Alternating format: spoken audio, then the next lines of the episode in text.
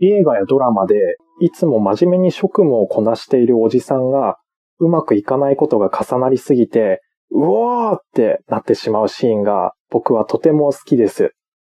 ということで、僕が素晴らしいと思ったおじさんブチギレシーンを3つご紹介します。1つ目は、ファーゴという映画です。どんな映画かと言いますと、借金を抱えたおじさんが、まあ、お金のために犯罪に手を染めてしまうっていう映画です。このおじさんは義理のお父さんがお金持ちで、だからお金を貸してもらって投資をしようと考えるんですが、でも、何言っとんねんってもうすごいコケにされて、全く相手にしてもらえないんです。で、おじさんはこう、とぼとぼオフィスから出てきて、えー、っと、これ、雪国の話なんですが、こう、とぼとぼ歩いてるおじさんをすごい高いところから撮影してるのが、もう本当にとぼとぼ感が出て好きなんですけど、で、まあ、歩いて車に乗り込むんですが、車のフロントガラスがもうガリッガリに凍りついちゃってるんですよ。だから車から降りて、ヘラみたいな道具で氷をガリガリ削るんですけど、ガーリガーリガーリガーリって削ってるうちに、だんだんもう高ぶってきてしまって、ガーリガーリガーリガーリガーリ、うーん、うーんみたいに、もうヘラも叩きつけて、めちゃくちゃになってしまうっていうシーン。これを、えー、第3位とします。映画ファーゴです。で、えー、おじさんブチギレシーンにおいて、えー、僕が重要だと思うのは、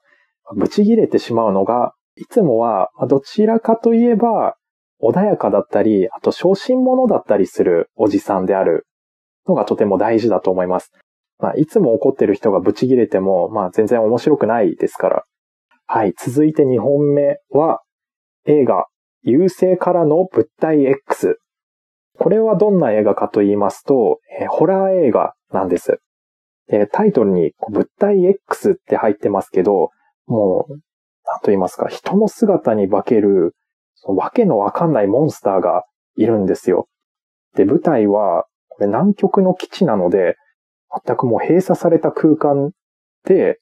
もうみんな疑心暗鬼になっちゃうわけです。もうみんな姿は人間なんだけど、誰が本当はモンスターなのかわかんないっていう。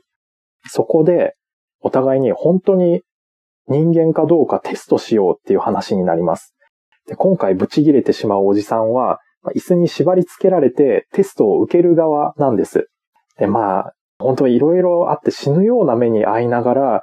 テストを終えて、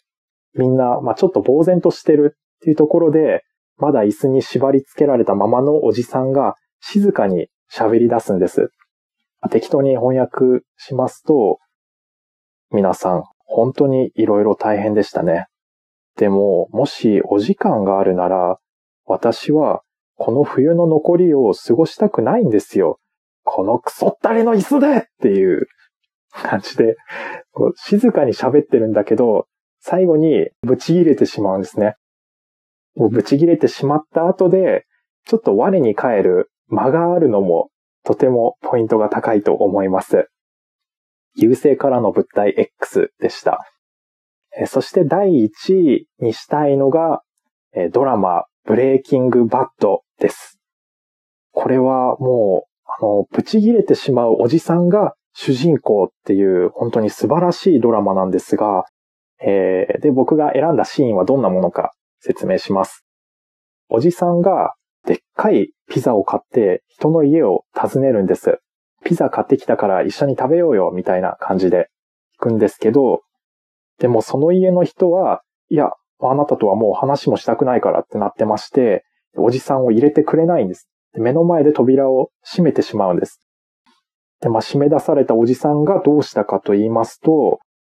まあ、予測がつくのは、まあ、おとなしく家にピザ持ち帰って自分で食べるか、まあ、なんですかね、怒るにしても、ピザを地面に叩きつけるとか、そういうとこだと思うんですけど、おじさんはなんと、ピザの箱を、うーんって振り回して、で、でっかいピザが吹っ飛んで、屋根の低いところに綺麗に乗っかってしまうんですよ。もう初めて見たときは、もう小一時間僕は笑ってしまいました。うん。ブレイキングバットもね、僕はまだ3分の1ぐらいしか見られていないんですが、もう本当に今面白く見てますので、全部見たらまたこのポッドキャストで語ってみたいと思ってます。どうして僕がこういうシーンが好きなのか、ちょっと考えてみたんですけど、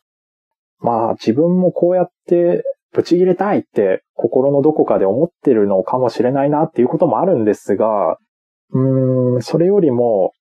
作品に出てくるおじさん当人にとっては、ものすごく深刻な事態が起きてるんです。でも、まあ遠くから見てる側からすると、いつもは真面目な人が、本当にめちゃくちゃなことをやってるので、そのギャップで思わずちょっと笑ってしまうんです。まあ笑っちゃうんですけど、でも同時に、このおじさんの気持ちっていうのも痛いほど伝わるんですよね。こう、わかる。悔しいよねっていうのがとっても伝わってきて。ですから、おじさんブチギレシーンって、これ変な言い方だと思うんですけど、愛おしい感じがするんですよ。はい。以上、おじさんブチギレシーンランキングでした。